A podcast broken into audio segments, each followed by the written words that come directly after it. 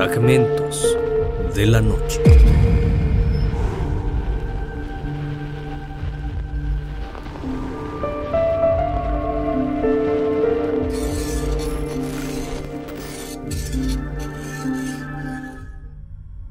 ...12 de noviembre de 1999...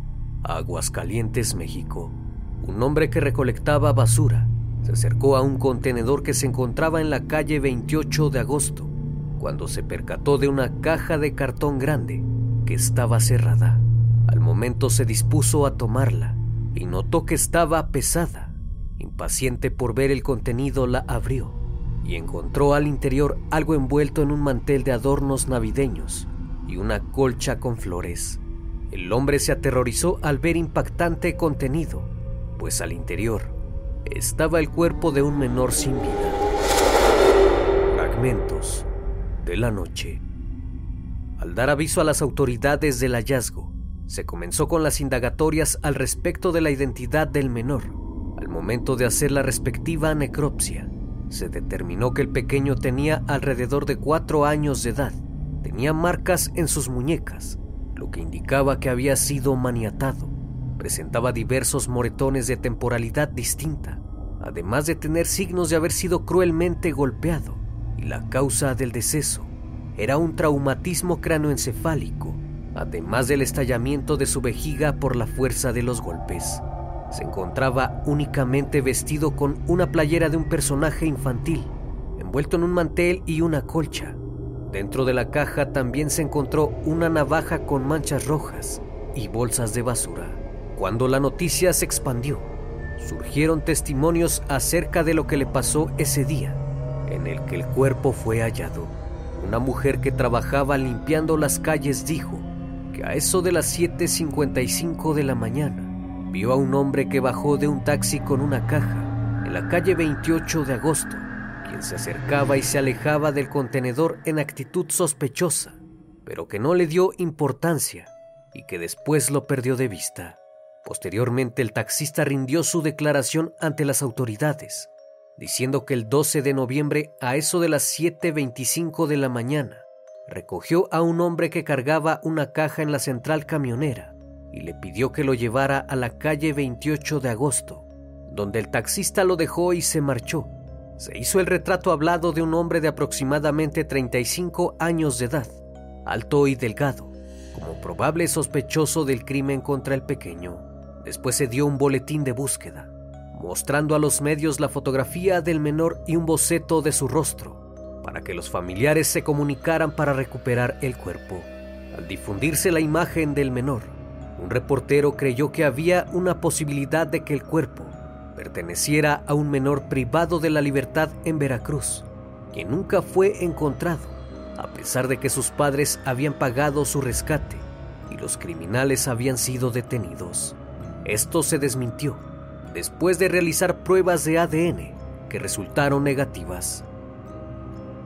Para enero del año 2000, se dio sepultura a los restos del niño, sin recibir aún respuestas acerca de los autores de semejante atrocidad.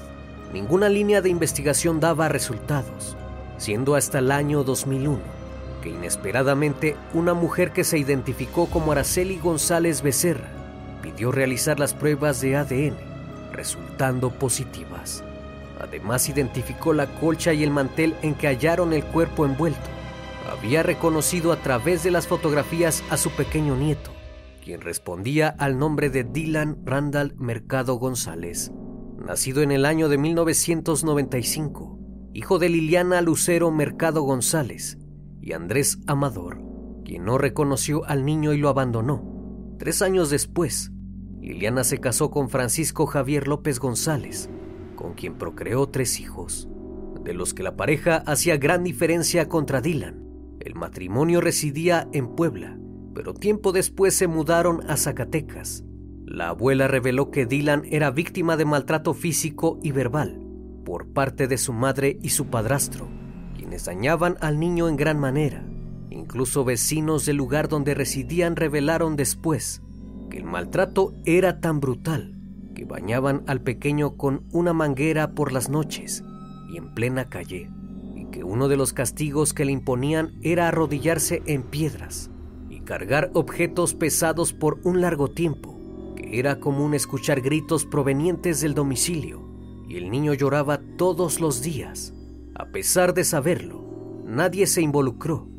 La madre y el padrastro hacían gran diferencia con los medios hermanos de Dylan, a quienes trataban con cariño y respeto, mientras que al pequeño de tan solo cuatro años lo golpeaban cruelmente y violentamente, además de dejarlo fuera de la casa por largo rato, exponiéndolo en gran manera.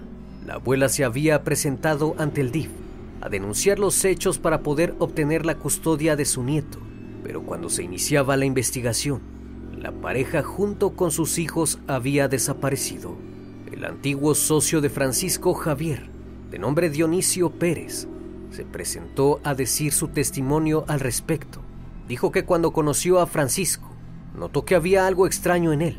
Testificó que vio al niño con moretones y que el trato que se le daba no era el mejor pero que no se quiso involucrar en el asunto. Francisco le pidió que cambiaran de lugar de trabajo, es decir, Dionisio tomaría su lugar en Puebla y la familia de Dylan terminó trasladándose a Jalapa, Zacatecas. Después no supo más de ellos.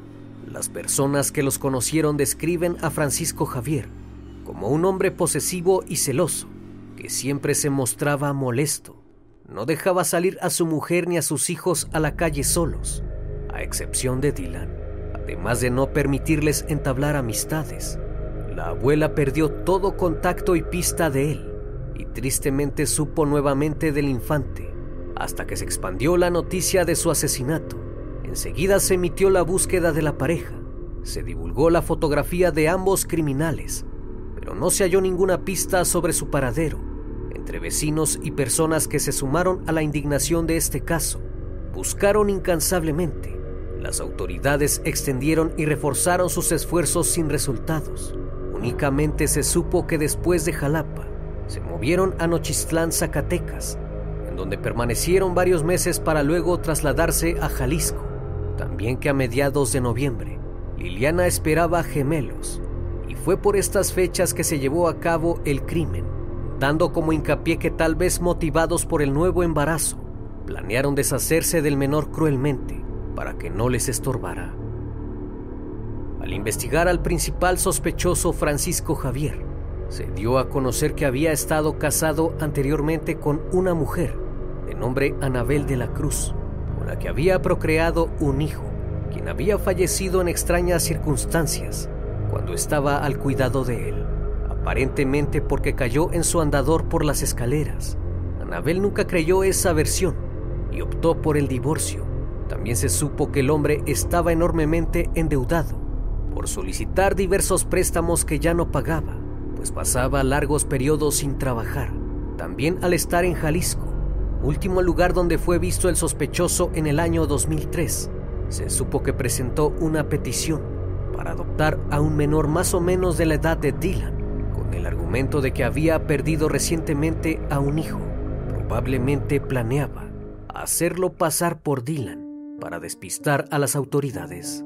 A pesar de buscar exhaustivamente por los alrededores y seguir todas las pistas posibles, nada dio resultado.